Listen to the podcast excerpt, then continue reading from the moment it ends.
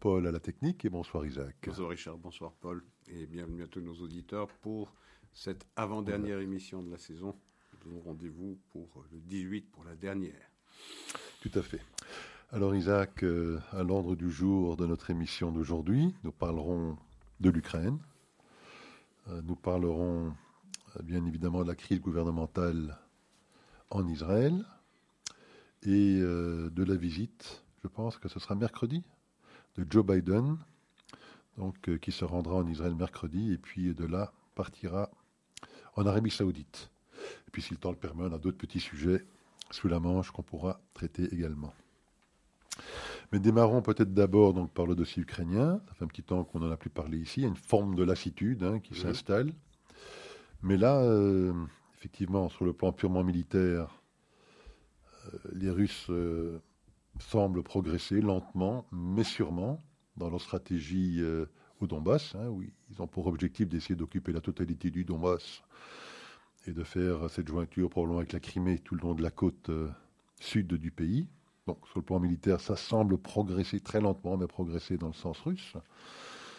Euh, par contre, sur le plan économique et des sanctions, euh, on sait que les Russes ont déjà euh, graduellement réduit la livraison de gaz à différents pays, récemment également à l'Allemagne. Et à l'Italie. Et à l'Italie. On sait qu'aujourd'hui, je pense que c'est le 11 juillet, que commence une procédure assez euh, routinière hein, de maintenance technique de ce fameux pipeline Nord Stream 1, qui mhm. achemine une grande partie de ce gaz de la Russie en Europe. Et donc, euh, ce pipeline sera suspendu d'activité pendant une dizaine de jours. Théoriquement. Théoriquement. Euh, mais avec effectivement, c'est pour ça que vous dites théoriquement, la grande crainte que ce ne serait le début que d'une beaucoup plus longue mhm. maintenance de ce pipeline euh, parce qu'effectivement, quand on regarde un petit peu euh, les, chiffres, c'est vrai que les volumes ont baissé, les volumes de livraison, j'entends par là, mais la valeur de ces livraisons sont supérieures aujourd'hui à ce qu'elles n'étaient avant le déclenchement de cette guerre, pour une raison simple, c'est que les prix se sont évidemment explosé. Et donc euh, la situation est peut-être un peu paradoxale, Isaac, où effectivement c'est l'Occident qui a imposé de graves sanctions à la Russie, euh, et on a un peu l'impression qu'il y a un retour de bâton relativement sévère pour l'Occident qui va peut-être se réveiller avec des difficultés d'approvisionnement énergétique dans les semaines qui viennent. Bah, c'était prévisible. Hein. Euh, lorsque vous utilisez l'arme des sanctions, bah, vous devez vous attendre que celui que vous sanctionnez euh, puisse vous sanctionner à son tour, lorsqu'il en a les moyens. Et c'est le cas de la Fédération de Russie, qui a un moyen, je dirais, létal presque, c'est de couper le robinet du gaz, donc d'empêcher euh, les économies euh, occidentales de fonctionner, c'est-à-dire les usines, les particuliers, les voitures, les transports. Donc c'est un moyen de coercition considérable. Et euh, aujourd'hui, eh bien, la Russie fait sentir l'Europe occidentale le goût de, la sanction que les Occidentaux ont fait sentir aux Russes. Ce qui est assez curieux, c'est l'indignation qui prend tous les Occidentaux pour condamner euh, les Russes euh, pour avoir recours à cette euh, arme du gaz. Je veux dire, c'est assez, normal. Qu'on m'entende bien ici, ne donne pas quitus à l'évidence aux Russes pour leur invasion coupable de, de l'Ukraine. Ils sont les responsables, ils sont les agresseurs. C'est une agression absolument condamnable et tout à fait scandaleuse. Mais à partir du moment où on rentre dans un cycle de sanctions, on se rend compte que euh, la Russie a également les moyens de punir très très sévèrement euh, ceux-là même qui punissent la Russie. Et ça met l'Occident, l'Union européenne en particulier, devant sa propre indigence, devant sa propre irresponsabilité, devant sa propre politique énergétique criminelle depuis des années, parce qu'on se trouve aujourd'hui, du fait de décisions complètement ineptes, totalement irréalistes, totalement insensées, eh bien, dans une situation de dépendance dont nous sommes aujourd'hui coupables. Si nous souffrons aujourd'hui aussi considérablement de cette menace, avec des prix qui ont, comme vous le disiez, exploser, avec déjà des plans de rationnement pratiquement on nous promet des plans de rationnement euh, pour. en place en Allemagne déjà. Oui, déjà en Allemagne, mais pour l'hiver, ça va être généralisé parce que, eh bien, non seulement les prix vont exploser, nous laissons entendre, mais on va manquer de d'hydrocarbures. On va en manquer. C'est-à-dire que même euh, si nous nous restreignons, eh bien, on risque de manquer de gaz, on risque de manquer de, de pétrole. Euh, et, tout cela, nous avons créé cette situation de dépendance. Il y a déjà de cela une dizaine d'années. Je me rappelle, il y a une dizaine d'années, ici à la radio même, je recevais l'ambassadeur d'Allemagne au lendemain du jour où euh, Angela Merkel avait pris la décision d'abandonner la filière nucléaire. Et je lui posais la question de savoir si c'était euh, une décision euh, judicieuse, pertinente, compte tenu du fait que euh, l'Allemagne se jetait dans les bras de la Russie pour le fonctionnement de son économie, qui est la locomotive de l'économie européenne. Et il me disait, ben, vous savez, aujourd'hui, la mondialisation, le continent est apaisé, pourquoi pas le faire? Et ensuite, il faut aller vers les énergies alternatives, l'éolien, le, photovoltaïque, le photovoltaïque euh, absolument, euh, le biomasse ou tout ce que vous voulez. Et donc, il faut commencer cette transition. On a abandonné cette filière euh, nucléaire, et pas seulement l'Allemagne. Notre propre pays, la Belgique, qui était leader dans ce, dans ce domaine, qui disposait d'un eau considérable, reconnu mondialement, l'a aussi abandonné. On a fermé des centrales les unes derrière les autres. On n'a pas entretenu celles qu'on a gardées. Même chose en France. Et donc, du fait de ces politiques totalement imbéciles, je dirais même criminelles. Il faudrait en demander des comptes aux dirigeants qui, par pure idéologie, par pure idéologie, au nom du sauvetage de la planète qui serait euh, menacée euh, par l'usage des hydrocarbures, eh bien, on se trouve dans une situation de dépendance dont nous payons aujourd'hui le prix, et la Russie eh bien, nous présente aujourd'hui la facture. Tout à fait. Alors, euh, l'Europe n'est pas le seul pays à subir les conséquences euh, bah, euh, de, cette guerre et des sanctions, puisque le Sri Lanka, pour ne pas le nommer, on a tous vu les émeutes, l'invasion du palais présidentiel à Colombo ce week-end. le Sri Lanka connaît une crise économique, je pense, sans précédent la situation était déjà très difficile avant le déclenchement de cette guerre. Euh, je pense que leur politique fiscale, leur politique. Euh, puis la corruption. Hmm et puis la corruption. La corruption, euh, enfin bon, l'endettement, enfin toute une série de, de, politiques qui avaient été mises en place depuis de nombreuses années par des gouvernements successifs qui étaient désastreux. Mais enfin, c'est clair que c'est cette guerre qui a, si je puis dire, fait déborder le vase. Euh, l'augmentation, on parlait il y a quelques instants, du coût de l'énergie, l'augmentation aussi du coût bah, de toutes les matières premières alimentaires, euh, le blé euh, et d'autres matières de ce genre, l'augmentation des coûts de transport, très, importante pour le Sri Lanka, l'augmentation de tous les, prix des engrais, qui sont un bien absolument essentiel pour l'agriculture du Sri Lanka. Enfin, tout ça a fait que, d'une situation très difficile, euh, le pays euh, est rentré dans une situation euh, désastreuse. Oui, bien sûr. Avec des gens qui littéralement n'avaient pas de quoi manger. Il y a des, témoignages qui, sont maintenant sortis à la télévision et dans d'autres médias où des, des, Sri Lankais nous expliquent qu'effectivement, ils n'avaient pas de quoi donner à manger à leurs enfants parce qu'ils ne pouvaient pas se permettre d'acheter de la nourriture un État quasiment en cessation de paiement, puisqu'ils viennent d'annoncer qu'ils n'allaient pas pouvoir honorer leur, euh, remboursement de dette. Donc ils demandent euh, au Fonds monétaire international d'intervenir, parce que les faibles réserves qu'ils ont encore n'y suffiront pas. Euh, suffisent à peine pour effectivement essayer d'importer encore du pétrole et de la nourriture. Enfin voilà, donc on, sent bien que cette guerre en Ukraine a des répercussions beaucoup plus graves que celles qu'on vient d'évoquer pour l'Europe c'est une chronique d'une crise alimentaire mondiale annoncée. Je veux dire, euh, on en a déjà ici souvent parlé. Euh, il va y avoir des émeutes de la faim, évidemment.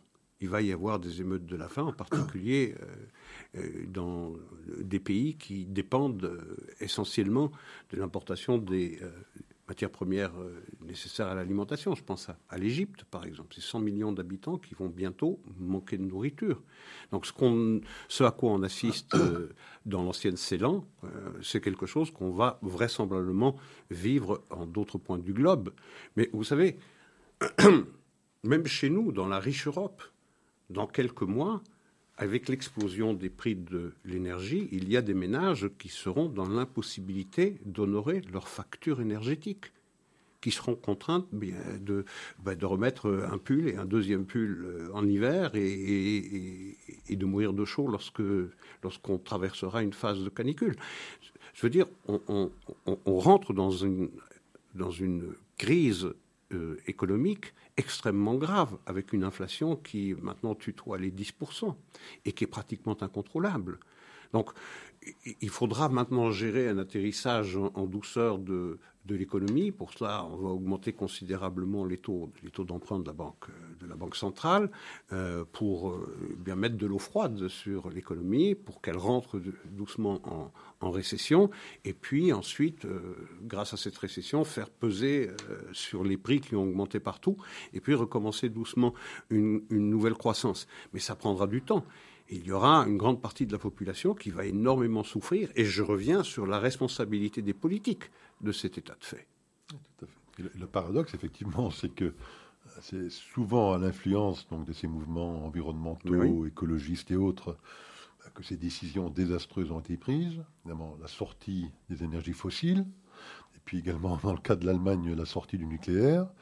Et le retour au charbon. Et alors maintenant, c'est pour ça que je vais le dire, maintenant, ils sont obligés de rouvrir des usines à charbon, euh, parce qu'effectivement, sans ça, ils seraient dans l'impossibilité euh, bah, de livrer euh, l'énergie nécessaire pour le fonctionnement de l'économie allemande. Qu'on ne fasse pas le procès de ces dirigeants politiques qui ont pris des décisions aussi ineptes, aussi inconséquentes, aussi sottes. C'est, dire, il faudrait les en rendre responsables. Il y a euh, des élections dans chacun des pays, eh bien, il faudrait qu'on demande des comptes à ceux qui ont plongé chacun de nos pays dans une situation aussi, détestable, parce que désormais, eh bien, on dépend du bon vouloir d'un criminel. Je parle de Poutine. Je parle de, quelqu'un qui envahit euh, un pays et qui est un agresseur. On dépend de son bon vouloir. Si ce robinet euh, de Nord Stream 1 reste fermé au-delà de 10 jours, parce que c'est un avertissement, hein, c'est un carton jaune qui nous est envoyé euh, sous couvert de maintenance technique du, du gazoduc, je veux dire, euh, il nous fait goûter euh, ce qui pourrait nous arriver euh, dans des proportions infiniment plus graves encore si nous continuons cette politique de sanctions et cette guerre qui aurait pu être évitée. Très bien. Alors maintenant, parlons un petit peu de la crise gouvernementale en Israël. Oui. Un pays qui, sur le plan économique, se porte plutôt bien, je pense, résiste mieux que les autres. Et en parlant de gaz, on il a du gaz. Grâce en partie, pas uniquement, mais en partie aussi au gaz israélien qui rendu ce pays totalement indépendant sur le plan énergétique, ou quasiment. Euh, mais bon, euh, sur le plan politique, c'est plus compliqué en Israël, euh, puisqu'on sait que des, élections s'organiseront le 1er novembre. Ce seront les cinquièmes, je pense, en l'espace de... Trois ans et demi. En l'espace de trois ans et demi. Alors, quels sont les scénarios possibles? Alors, je lisais, moi, certains sondages. Il y a quelques sondages qui laissent penser que peut-être, peut-être une hmm. majorité se dégagerait dans le bloc dit de droite, hein, hmm. donc euh, le Likoud, les nationalistes religieux et puis les, les partis religieux. Et le parti religieux en tant que tel, peut-être jusqu'à 61 députés. Donc ça, ce serait une option, un scénario possible. Mais bon, si ce scénario-là ne se réalise pas, euh, après, il faudra voir un petit peu et composer de nouveau avec les petits partis, voir qui aura réussi ou pas à franchir ce fameux seuil des 3,25% le seuil minimum au-delà duquel, en dessous duquel, pardon, euh, ben, on n'a pas de député à la Knesset. Mais bon, euh, donc s'il n'obtient pas les 61 votes, euh, c'est quoi les scénarios possibles? C'est pourtant que Yamina hein, franchisse ce seuil. Un scénario possible, ce serait peut-être de faire une coalition avec non plus Naftali Bennett qui s'est donc lui retiré, mais avec son successeur. Chaquette. Chaquette. Même si on sait qu'au sein de ce parti, je pense qu'il y a des débats internes sur le fait de savoir si oui ou non il devrait s'allier éventuellement à Netanyahou. Mais bon, avoir un avenir politique. Euh, Exactement. Bah, ça, serait un scénario possible, c'est de voir le basculement de Yamina du hmm. côté euh, du Likoud. Si eux refusent de le faire, Quoique, ça serait quand même un peu difficile, non? Parce que. Ah non, et il y a le parti RAM aussi qui pourrait éventuellement le faire. Là, c'est plus compliqué parce que je pense que le parti euh, religieux sioniste, lui, s'y opposerait, je pense, fortement. Et puis, il y a le dernier développement qu'on a appris récemment, donc c'est la fusion des deux partis là, de, de Gideon Sar. Tikva Hadasha avec euh, Carole Laval. Avec voilà, Benny Gantz. dans l'espoir, j'imagine, ben, de faire en sorte que la somme des deux soit plus que le, que les deux partis, si je puis dire. Donc mhm. ensemble, je pense qu'ils ont 14 députés. Ils espèrent peut-être en obtenir plus en s'alliant l'un à l'autre.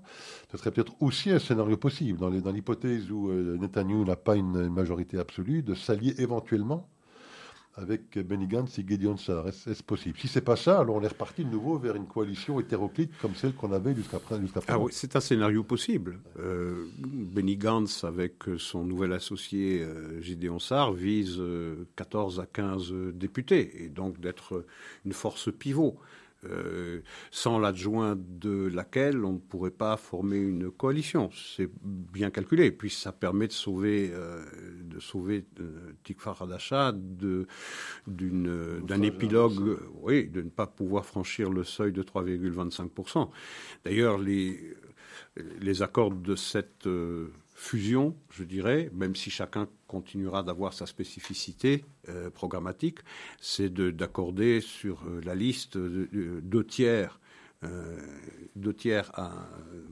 au parti de Benjamin Gantz et un tiers au parti de Tikva Hadasha, ce qui montre bien quel est le rapport de force dans cette alliance.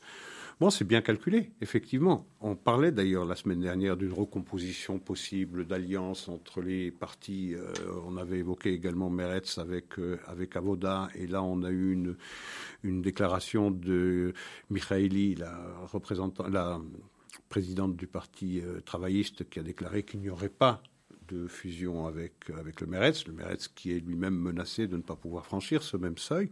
Donc effectivement, on est dans une recomposition des partis politiques et, cela, euh, et, les, projections, les sondages donnent des résultats différents selon qu'on l'on se trouve dans une situation immuable, c'est-à-dire avec la composition politique telle qu'elle existe, et un deuxième type de projection à partir du moment où on a des fusions du genre de celle de Benny Gantz avec, euh, avec euh, Gideon Sarr.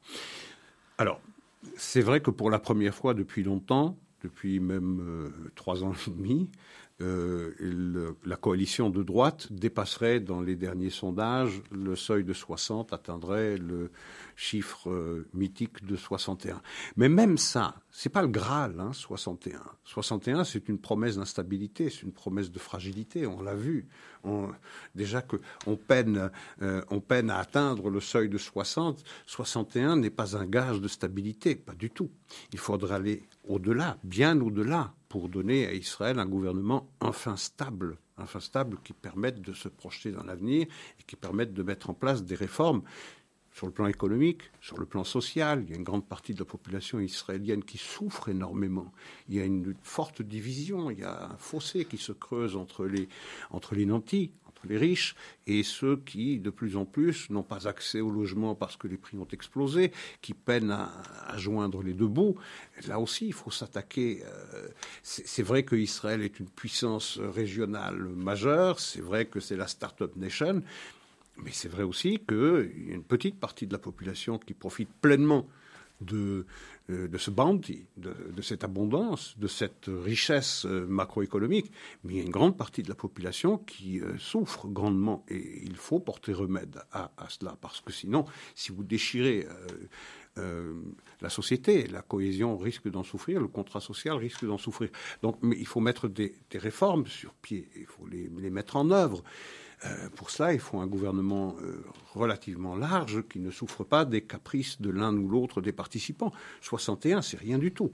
Alors quel pourrait être ce gouvernement, Isaac? Parce qu'effectivement, si, euh, supposons que Netanyahou ne, l'emporte pas, ne remporte pas 61 sièges, avec qui pourrait-il donc composer ou qui serait prêt à composer avec lui pour former ce gouvernement, disons, je pense national, d'une certaine manière? Si Netanyahou échoue à mettre sur pied une coalition de 61 sièges, aussi fragile soit-elle, ce serait déjà un succès pour lui. Parce qu'il aurait réalisé l'impossible après qu'on lui aurait promis la, mort politique. Mais euh, s'il ne réussit pas à atteindre les 61 sièges, sa carrière politique est terminée. c'est sa dernière chance. Il joue son va-tout. Il joue sa dernière carte politique. S'il échoue pour la sixième fois, pour la cinquième fois, il n'y aura pas de sixième pour lui. C'est-à-dire que je gage que les membres de son parti vont le pousser dehors. On lui dire. Mais pourquoi pas envisager, par exemple, une alliance avec Yamina? C'est pendant qu'Yamina obtienne 4 ou 5 sièges, qui permettent effectivement d'aller au-delà des 61. Alors, si effectivement ce scénario se vérifie et que les 4 ou 5 sièges, euh, ou 5 sièges de Yamina euh, se euh, conjuguent au, au 61, là on est dans une situation de confort. Et, effectivement, Benjamin Netanyahu aura réussi son pari. Il va atteindre 63 sièges avec l'adjonction de Yamina. Il pourrait même ajouter euh, Ram pour représenter. C'est compliqué, ça rame avec euh, les. Oh, vous savez ce qu'on Oui, mais ce qu'on dit aujourd'hui, ce sont des promesses de campagne. Vous savez, Naftali Bennett avait promis de ne pas s'allier avec avec Yair Lapid. Il l'a fait. Il a promis de jamais rentrer dans une coalition. où Il y aurait le parti Ram. Il l'a fait. Ce sont des propos de campagne. Maintenant, je pense que sur un plan euh, politique, euh, c'est utile d'avoir dans une coalition, qu'elle soit euh, du centre ou bien qu'elle soit de droite, d'avoir eh une représentation politique de la minorité musulmane d'Israël. C'est indispensable. Mais on ne peut l'avoir qu'à partir du moment où la coalition repose déjà sur des bases solides, sans la jonction du parti, du parti RAM. Donc 63 sièges, oui, ce serait déjà un succès considérable. Et est-ce qu'une hypothèse d'une alliance avec ce nouveau parti, euh, cette alliance entre Gantz et Gideon, ça n'annonce-t-elle pas peut-être aussi cette idée-là de dire peut-être que eux vont s'allier? Parce que c'est vrai que quand c'est possible. idéologique, il n'y a aucune différence fondamentale. Non, aucune différence, c'est possible, mais il est possible que si une coalition ne peut être mise sur pied qu'avec l'adjonction de euh, Carole Lavan avec Tikva Hadasha, euh, il est plus que probable que Benjamin Gantz demandera à être le premier à être Premier ministre. Il n'a pas envie de se faire rouler comme il s'est fait rouler la, dernière fois lorsqu'il y a eu cet accord de gouvernement, cet accord de rotation entre Benjamin Netanyahu et, Benjamin Gantz. Donc c'est possible aussi. Mais je disais surtout pour Benjamin Netanyahu qu'il joue sa dernière carte. C'est-à-dire s'il ne réussit pas à mettre sur pied une coalition, bah, euh, les, membres de son propre parti lui diront bon, écoutez, euh, c'est pas possible. On ne peut pas aller à une sixième élection comme ça. Il faut faire un pas de côté. Euh, il a joué son dernier vatou et on peut mettre sur pied un gouvernement qui va comprendre, dans ce cas, euh, le Likoud, les partis religieux, pourrait faire même l'économie euh, de la droite de la droite incarnée par Ben Gvir euh, des sionismes religieux et remplacer euh, les dix sièges qu'on promet au, sionisme religieux et faire alliance avec les 14 ou 15 sièges que recueillerait la liste unie entre Benjamin Gantz et, et, Gideon Sarr. C'est tout à fait possible. Les scénarios sont multiples ça ouvre des perspectives beaucoup plus nombreuses à partir du moment où Benjamin Netanyahu a raté son pari de mettre sur pied un gouvernement de droite, exclusivement de droite, composé du Likoud, de, sionisme religieux et de deux partis religieux. Donc, c'est à voir. Mais il est vraisemblable que cette fois-ci, on peut le dire, Benjamin Netanyahu joue son va-tout et qu'il n'y aura vraisemblablement pas, s'il échoue, de, euh, sixième tentative. de sixième tentative. Parfait on va attendre avec impatience euh, les nouveaux sondages et peut-être effectivement une nouvelle recomposition de, cette offre politique qui est incontestablement trop fragmentée aujourd'hui. Alors, euh, dans deux jours, euh, Joe Biden désembarquera de son avion à Tel Aviv. Donc, il se rend donc en Israël pour deux jours. Et de là se rendra donc en Arabie Saoudite pour rencontrer, entre autres, euh, donc, le roi en place, mais son euh, véritable patron du pays, euh, MBS. Alors, donc, il sera en Israël mercredi. bon, je pense que les, les, démocrates ont fait du démocrate, si je puis dire, avant d'y aller dans cette histoire, hein, ce fameux, cette fameuse histoire de la journaliste d'Al Jazeera, Abou Akleh. Hein, on sait qu'ils ont finalement récupéré une balle on ne sait pas si c'est la, on sait pas si c'est la, bonne. On ne sait pas si c'est la bonne balle. ils ont récupéré une balle que les Palestiniens désignent comme étant la balle qui aurait effectivement tué, touché et tué euh, Abou Akleh. Euh, cette balle, d'après les experts balistiques qui l'ont examinée, trop serait endommagée. trop endommagée que pour pouvoir tirer la moindre conclusion. Et puis c'est là que sur base de ça, c'est là où j'ai perdu le fil de la logique, sur base de ça, Ils en ont conclu quand même. Probablement, ça viendrait d'une position israélienne. Ça venait des Israéliens, et que probablement aussi, ce n'était pas intentionnel. il faudra m'expliquer comment, sur base d'une balle qui est endommagée, on arrive à ces deux conclusions probabilistes-là. Je n'arrive pas à comprendre la logique. Enfin, on sent bien qu'ils avaient pour objectif de ménager la chèvre et le chou exactement avant l'arrivée de Joe Biden euh, en exactement Israël, parce sait qu'il rencontrera également les Palestiniens. Alors, il était évident il reste évident qu'il n'y a pas eu, si c'est les Israéliens qui sont responsables de la mort d'Abou Akleh, il est évident qu'il n'y a pas d'intentionnalité.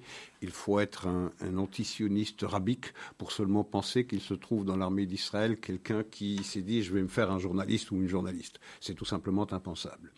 Donc il fallait euh, donner quitus de cette accusation qui, a été presque transformée par une conviction par un grand nombre euh, de, médias. Israël était nécessairement coupable euh, d'une volonté délibérée de, de, tuer cette journaliste. Donc il fallait satisfaire les Israéliens sur cette accusation qui sur eux. Je veux dire, bon, c'est inconclusive. Ils n'ont pas voulu la tuer. Ça vient probablement des positions israéliennes, ça c'est pour faire plaisir aux, Palestiniens. Alors si, les Israéliens peuvent se satisfaire de cette décision chèvre-choutiste, c'est-à-dire de dire que les Israéliens ne sont pas responsables d'une quelconque intention de tuer, bah, les Palestiniens, eux, ne sont pas contents du tout, parce qu'eux, ils voulaient euh, être confortés dans cette conviction qu'ils ont, euh, même avant qu'elle meure, que si elle mourait, eh bien c'était nécessairement de volonté délibérée des Israéliens. Et là, ils ont demandé des comptes, et de quelle manière aux Américains euh, Pas question, nous ne sommes pas contents. on voit bien que les États-Unis sont inféodés à Israël, que la politique des États-Unis est fabriquée à Jérusalem Enfin bon, toutes les âneries que l'on connaît. Et la famille de Abou Akleh elle-même se joint à ce cœur de plaignants en demandant à être reçue par euh, Joe Biden lorsqu'il sera euh, en Israël et exigeront, du président américain eh qu'il condamne fermement et de façon euh, non ambiguë Israël pour sa responsabilité. Et on a même entendu Rachida Tlaib, une des membres du squad, c'est-à-dire une de ces égéries, une de ces furies, une de ces passionnariats anti-israéliennes du Congrès américain, euh, euh, demander à Biden qu'il exige des Israéliens le nom du soldat israélien qui serait responsable de l'assassinat délibéré de, de euh, Abou Akleh. C'est du délire. On voit bien que cette... Euh, mais ça, ça sera mis sur le tapis, certainement, lorsque Joe Biden rencontrera le président euh, de l'autorité palestinienne qui a été élu pour quatre ans et qui en est à sa 17e année d'exercice du pouvoir. c'est certain que ça reviendra sur la table avec des menaces palestiniennes contre la superpuissance américaine. Attention, les Palestiniens continuent de dicter leurs conditions. Alors, euh, deuxième point que j'ai relevé moi dans cette visite, il semblerait qu'il euh, se rendra à Jérusalem-Est. Au quartier orientaux de Jérusalem. Donc pas dans la vieille ville en tant que telle, je pense dans les parties. Donc euh, je crois en visite d'un hôpital ou d'un... Dans les quartiers orientaux. Dans les quartiers orientaux. Au Mont des Oliviers. Ce serait, semblerait-il, la, toute première fois qu'un président américain... En exercice. se rendrait effectivement dans cette partie de la ville. Est-ce qu'il y a, c'est quoi la logique? Est-ce qu'il y a une valeur symbolique là-dedans? J'ai entendu quelques observateurs israéliens dénoncer cette décision. C'est quoi l'implication de Alors politiquement, il n'y a pas d'implication. C'est, euh, on est dans le registre du symbole ici, parce que un président américain qui se rend dans les quartiers orientaux de la capitale israélienne, en précisant bien qu'aucun officiel israélien ne pourra l'accompagner, c'est une manière pour les Américains de dire, eh bien, cette euh, euh, reconnaissance euh, de Jérusalem comme capitale unifiée de l'État d'Israël, eh bien, nous la contestons. C'est une manière de, de, dire aux Palestiniens que vous avez raison d'avoir des revendications sur une partie de la ville. C'est affirmer, c'est se ranger derrière le narratif palestinien qu'ils ont des revendications sur une partie de la ville. Aller là-bas en exigeant que personne d'officiels israéliens ne l'accompagnent, c'est aller à, rebours de la décision prise par le Congrès en 1995, le Congrès américain, qui reconnaît Jérusalem comme capitale de l'État d'Israël, mais capitale éternelle et réunifiée. euh, décision prise par le Congrès à l'unanimité, je le rappelle pour les auditeurs qui n'ont pas déjà entendu cette information à de nombreuses reprises dans, notre émission, en 95. Et ça va à rebours également de la décision prise par euh, Donald Trump de reconnaître Jérusalem comme capitale de l'État d'Israël et, euh, capitale unifiée. Donc c'est vraiment donner un gage aux Palestiniens, un gage que dont il est peu probable que les Palestiniens se satisfassent parce que eux, ils exigent euh, la réouverture du consulat euh, américain à Jérusalem, qui est en réalité euh, qui était une ambassade bis au bénéfice des Palestiniens. Alors, troisième point que j'ai relevé dans cette visite, effectivement, il rencontrera Yair Lapid, évidemment, puisqu'il est le Premier ministre en exercice jusqu'à ces élections du 1er novembre, mhm. mais il rencontrera également Benjamin Netanyahou, en tant que chef de l'opposition. Donc il semble quand même y avoir une volonté de ne pas essayer de peser, si je puis dire, sur, euh, sur euh, les résultats électoraux, en, euh, voilà, en, visitant et en rencontrant les, les deux parties. C'est l'usage aussi. Hein. C'est l'usage. On, rencontre euh, le Premier ministre euh, en place et on rencontre le chef de l'opposition. Maintenant que ça donne un ulcère à euh, Joe Biden, ça c'est bien possible, mais il faudra qu'il en passe par là. Il faut aussi remarquer que cette visite, elle intervient à un moment où vous avez en Israël un Premier ministre faisant fonction, intérimaire. C'est vrai que ça peut durer plusieurs mois. mais, je veux dire, il y a un problème. Vous avez entre Israël et les Palestiniens une situation d'un vainqueur clair et d'un vaincu aussi clair. Et vous avez le vaincu qui dicte ses conditions, et pas le vainqueur. C'est la première fois dans l'histoire. Dans tous les conflits, vous avez le vainqueur qui dicte ses conditions au vaincu. Ici, vous avez le contraire, et la communauté internationale qui permet au vaincu de dicter ses conditions au vainqueur. C'est quand même extraordinaire. Et mentalement, mentalement, Israël est dans une situation qui est c'est vrai, menacé par cette menace existentielle incarnée par euh, l'Iran et euh, ses supplétifs euh, du Hezbollah et du, Hamas. Mais l'essentiel du, danger, me semble-t-il, c'est en tout cas la perception que j'en ai moi, c'est qu'il y a dans le personnel politique israélien encore un tas de gens qui vivent sous une forme de tutelle mentale. C'est-à-dire qu'ils sont dans une situation où ils doivent se justifier de tout ce qu'ils font même de l'exercice pleinement acceptable de leur souveraineté politique. Et il faut sortir de cette espèce de ghetto mental. Je veux dire, euh, euh, Israël a été créé, euh, c'est aujourd'hui pour, sortir de son esprit d'exil. Et il y a encore trop de gens qui ont oublié ce que c'est que de vivre une pleine souveraineté et qui agissent encore sur un plan politique comme s'ils vivaient sous tutelle comme s'ils avaient besoin chaque fois de justifier l'exercice euh, normal de leur souveraineté. Et c'est ça qui est scandaleux. Il faudrait retrouver eh bien l'essence même du sionisme, c'est-à-dire des pères fondateurs, ou de Japotinsky également, ou bien de, de, de, se repasser en boucle le discours de Menachem Begin lorsqu'il fait face à Jimmy Carter dans le bureau ovale, où Jimmy Carter demande au chef de gouvernement israélien des concessions déjà à l'époque, il y a 40 ans, au bénéfice des Palestiniens, et qu'il lui répond vertement sur ses frêles jambes et de sa voix rocailleuse, il dit, mais nous n'avons qu'une leçon à recevoir des États-Unis. Nous n'avons pas à faire des concessions au bénéfice d'un peuple qui a juré notre perte et qui veut terminer le travail qui était entrepris par les nazis de 40 à 45. Il faudrait retrouver l'écho de cette voix, l'écho de cette résistance, où les Israéliens, ceux qui disposent de la décision politique, disent ce qui arrive en Israël, c'est de notre ressort. Nous avons certes besoin de vous, Américains, mais vous, Américains, avez besoin de nous, Israéliens, pour d'aussi bonnes raisons et des raisons symétriques. Il faudrait retrouver cela. Et quand vous avez la décision prise par les Israéliens d'ajourner cette euh, euh, réunion de la commission euh, qui statue sur les nouvelles constructions, en particulier dans la zone E1. Nous en avons souvent parlé. La zone E1, c'est la zone qui sépare les quartiers orientaux de Jérusalem de Maale Adoumim. et qui permettrait de faire la jonction entre cette ville de Malé Adoumim, qui compte aujourd'hui 45 000 habitants, à la capitale israélienne et qui formerait comme un bouclier également sécuritaire. Eh bien, ça a été ajourné pour ne pas froisser les Américains, pour donner des gages de bonne volonté aux Palestiniens. Mais depuis quand Depuis quand est-ce que c'est le vainqueur? Qui accepte de se voir dicter les conditions par le vaincu Et c'est pour ça que je dis il faut sortir de cette prison mentale. Alors donc, il sera en Israël mercredi, euh, et de là, il partira euh, pour l'Arabie saoudite. Oui. Ce sera, je pense, la première fois qu'un vol aérien, j'allais dire commercial, pas commercial, mais un vol euh, bon, d'un avion, effectivement, donc du président de la République américaine. américaine. Donc ça rendra directement de l'aéroport de Ben Gurion à Riyad.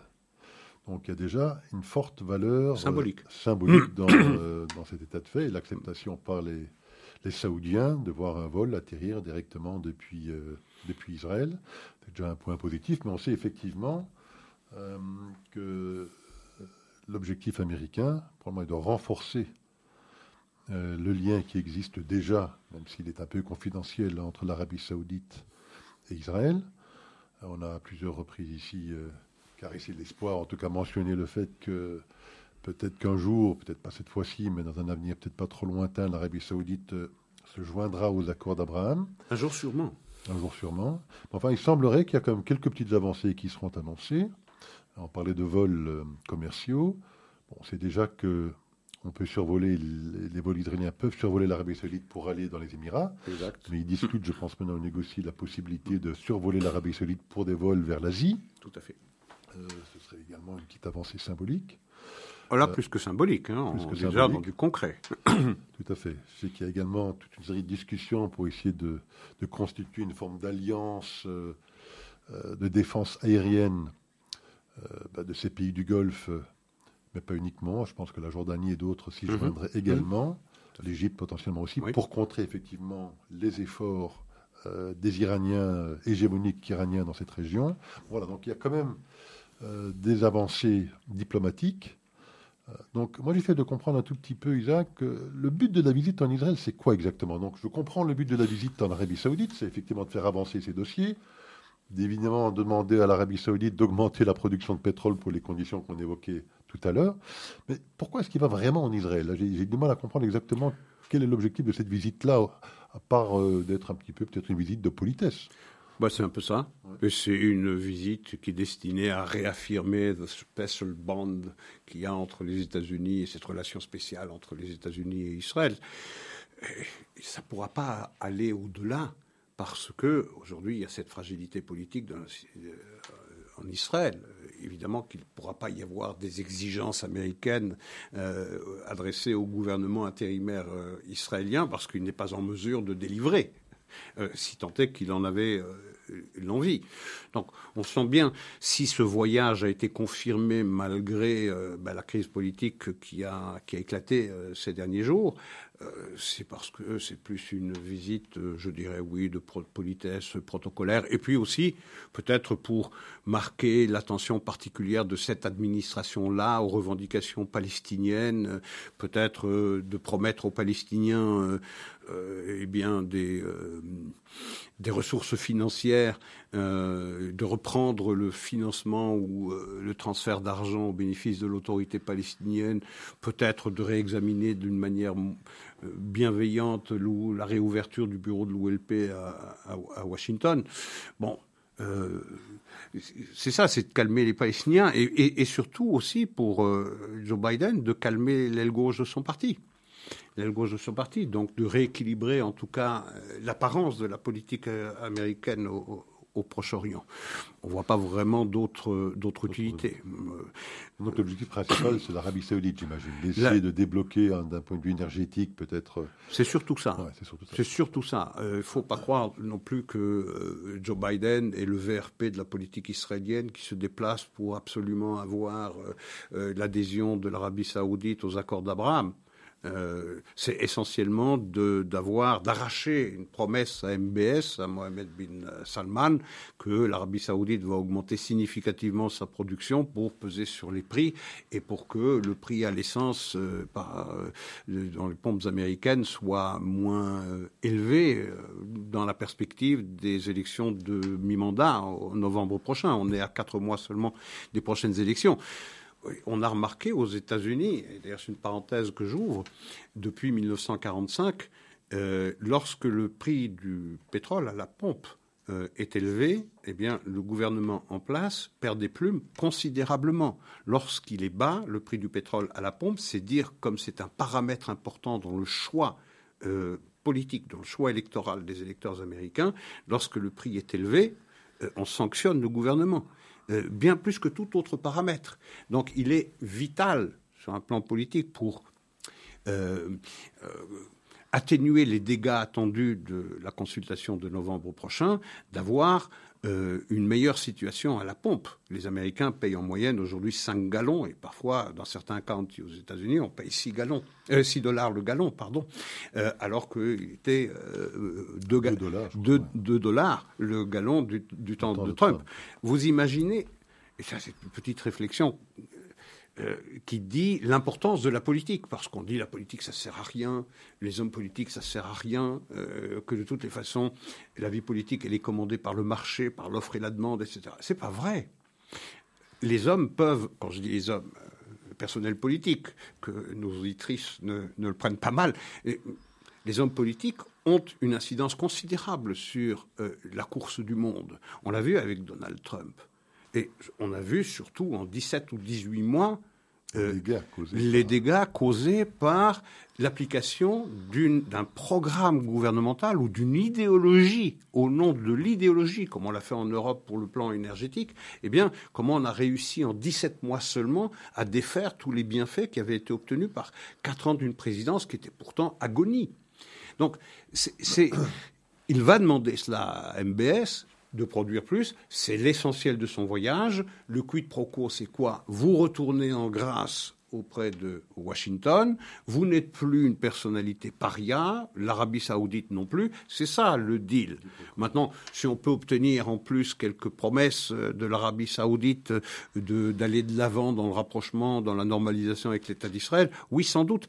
Et je note, on a déjà commenté ça la semaine dernière à propos du, des curriculum, des, euh, des manuels scolaires en Arabie Saoudite qui ont expurgé 80% des incitations au mépris et à la haine des Juifs et d'Israël. C'est un progrès considérable qu'a d'ailleurs constaté Deborah Lipstadt, qui est la responsable euh, américaine de lutte contre l'antisémitisme. Mais je note aussi quelque chose de bien plus intéressant, de bien plus symbolique, de bien plus chargé dans le chef de MBS qui a nommé moi Mohamed Al-Ifa, l'imam, pour délivrer, l'imam Mohamed Al-Ifa, pour délivrer le sermon de l'Aïd. Qui est Mohamed Al-Ifa? C'est l'imam qui s'est rendu en 2020 à Auschwitz et qui plaide pour le dialogue interconfessionnel. C'est-à-dire, on l'appelle d'ailleurs l'imam sioniste, pour son, son souci d'avoir des rapports apaisés avec les juifs comme avec les chrétiens du reste, d'avoir nommé cette personnalité qui a irrité d'ailleurs tout ce que compte euh, euh, la cohorte d'imams radicaux qui existe encore en Arabie saoudite, je veux dire, ça c'est un signe politique évident. Alors il n'est pas du tout certain, on verra bien hein, ce, que, ce que donnera cette rencontre, mais il n'est pas du tout certain qu'MBS, euh, en tout cas, lui rende ce service quelques mois, donc les élections du midterm, c'est dans quatre mois ou trois mois et demi? Quatre mois, 3 novembre, on est un peu moins de quatre mois. Un peu moins de quatre mois. donc, en effet. Pas du tout certain qu'il lui rende ce service parce que je pense qu'il est plutôt dans l'intérêt d'MBS de voir les républicains revenir au pouvoir au Congrès. Bien sûr. On, se rappellera quand même qu'en Arabie Saoudite, comme aux Émirats Arabes Unis, on a refusé à plusieurs reprises de prendre un appel téléphonique qui venait du président des États-Unis. Alors revenons dans notre petit pays. Oui on apprend que la Belgique est en train de négocier un accord avec l'Iran, un accord qui permettrait le transfèrement de prisonniers euh, qui seraient détenus dans l'un et l'autre des deux pays, donc d'échanger euh, des prisonniers entre ces deux pays. Donc cet accord n'a pas encore été, je pense, validé par le Parlement belge, mais en fait, il est en, en, tout cas en négociation, en cours de négociation, a déjà peut-être passé certaines étapes de validation. Enfin voilà, donc ce à quoi s'affaire nos politiques en, en Belgique, Isaac. Mais c'est ébouriffant cette affaire-là. C'est inouï parce qu'on parle de quels échanges. Il y a deux personnes qui sont certainement indûment détenues par, euh, par le régime théocratique iranien. Il n'y a aucun doute là. C'est la politique, c'est la politique de l'otage, dans une politique de gangster, une politique de mafieux, à l'évidence. Et ce serait d'échanger ces deux personnes qui sont indûment détenues dans les geôles iraniennes contre qui? Contre le cerveau, l'instigateur des attentats, de la tentative d'attentat euh, en 2018, en juin 2018, de cette réunion qui devait se tenir à, Villepinte, qui s'est tenue à Villepinte, dans la région euh, parisienne, de toute l'opposition iranienne. Euh, réunion à laquelle devaient participer un certain nombre de politiques de haut rang du monde occidental. Eh bien, cette personnalité a été arrêtée avec deux ou trois autres complices et dûment condamnée par un tribunal d'Anvers à 15 ans de réclusion. Donc il s'agit d'échanger le cerveau d'un attentat qui aurait provoqué des centaines de morts, des centaines de morts en France, ça s'est fait en Belgique. Le type est, euh, le, nom m'échappe, mais me reviendra peut-être plus tard. Euh, il était euh, troisième secrétaire d'ambassade, mais en réalité, c'était un factotum des corps des gardiens de la Révolution chargé de mettre sur pied cet attentat. Il a été convaincu de cela, condamné à 15 ans, et on réfléchit dans notre pays à l'idée de l'échanger de l'échanger, de, de, transférer cet assassin, ce criminel, ce mafieux, euh, en Iran en échange de euh, deux otages. Donc c'est en réalité donner raison à cette politique d'otages de l'Iran. Tout à fait, inouï. Alors Isaac, il nous reste quelques minutes. Parlons un petit peu d'un sujet qui nous tient à cœur, hein, celui de appelle-nous les, hein, les égouts digitaux, oui. Hein, ici dans notre émission, bon, les réseaux sociaux pour ceux qui n'avaient peut-être pas compris. Alors on apprend avec tristesse, je pense, que hum, Musk, Elon Musk, a renoncé à son rachat de Twitter. Il avait fait une offre publique d'achat de l'ordre de, je pense, 44. 44 milliards de dollars.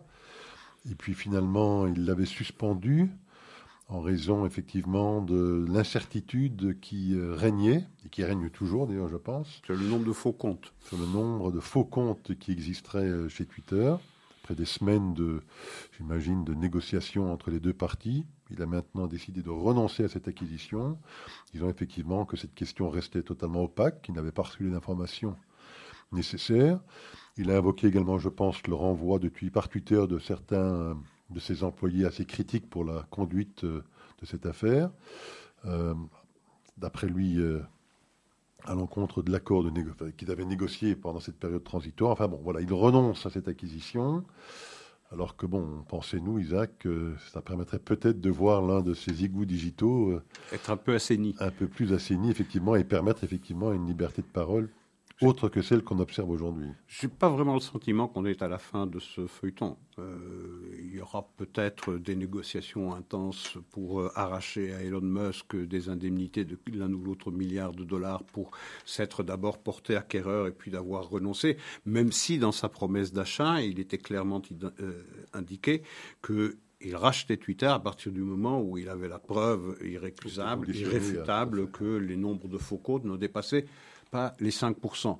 Or, il se trouve que des rumeurs circulent qu'il y aurait entre 20 et 30% de faux comptes. Donc, euh, soit il le paye 30 milliards de dollars au lieu de 44 milliards de dollars, parce qu'il y a beaucoup moins de vrais comptes, et donc les perspectives euh, potentielles sont moins importantes, euh, ou bien alors on va au tribunal, parce que maintenant, les responsables de Twitter qui voulaient empêcher Elon Musk de, racheter la société, eh bien l'obligent, veulent l'obliger à, à l'acheter et à honorer l'engagement qu'il avait pris de le racheter à 44 millions.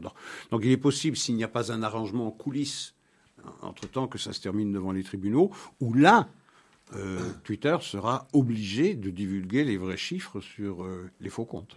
En tout cas, il a subi, je pense, l'ire de Donald Trump. Ah oui.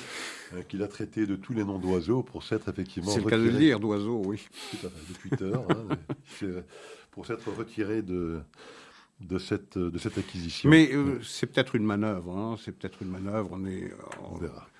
On verra. Ce sera, ce sera intéressant. Mais effectivement, si ça se termine pas comme on pensait que cela s'est terminé, c'est-à-dire par l'achat de, de, Twitter par euh, Musk, c'est peut-être une occasion manquée okay. de nettoyer un peu une partie de ces égouts sociaux.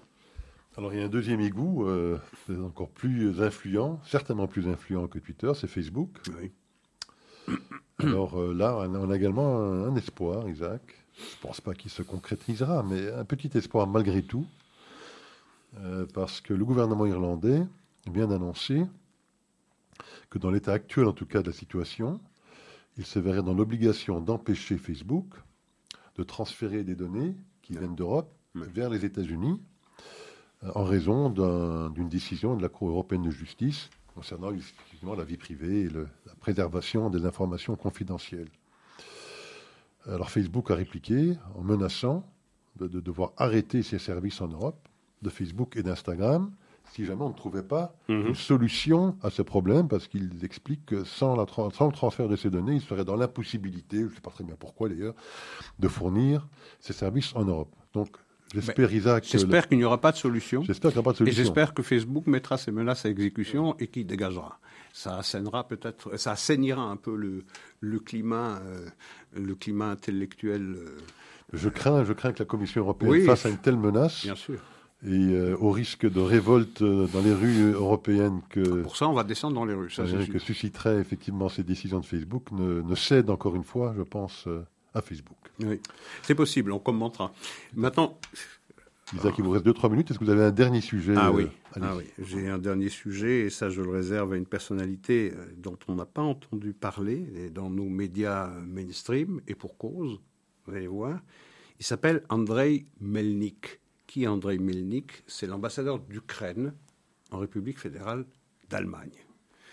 Eh bien, il a, déclaré euh, que Stepan Bandera, qui est le plus grand collaborateur ukrainien du régime nazi, responsable de la mort de 800 000 à 1 million de juifs, eh bien, n'était rien moins que Robin des Bois, que c'était un patriote.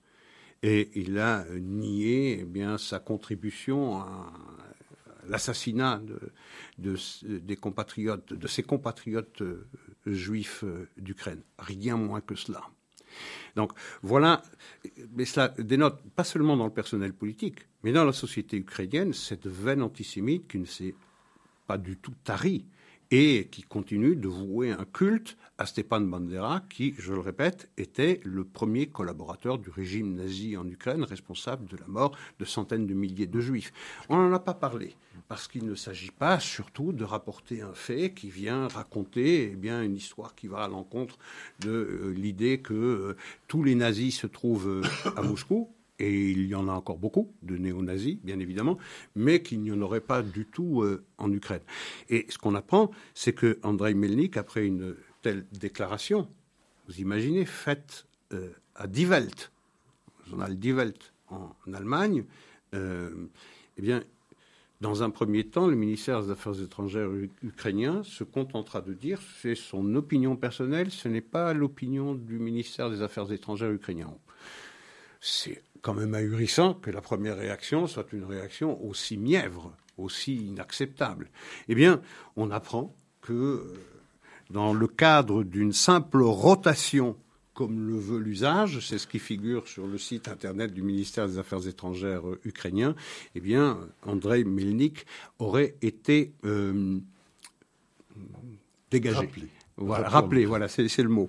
Aurait été rappelé. On aurait aimé, là au contraire, que on saisisse l'occasion d'une déclaration aussi indécente, aussi intolérable venant d'un représentant euh, politique ukrainien dans un pays aussi important que l'Allemagne, qu'il soit sévèrement sanctionné, sévèrement sanctionné pour ses propos. Eh bien non, il est simplement euh, relevé de ses fonctions dans le cadre d'une simple rotation comme le veut l'usage.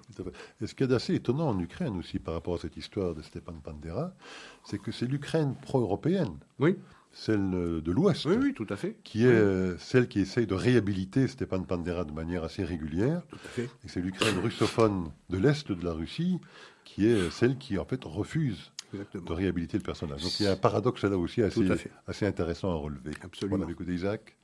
On se retrouve la semaine prochaine pour, la, dernière, émission de la saison. Pour la DRDDR. La DRDDR. Voilà, merci.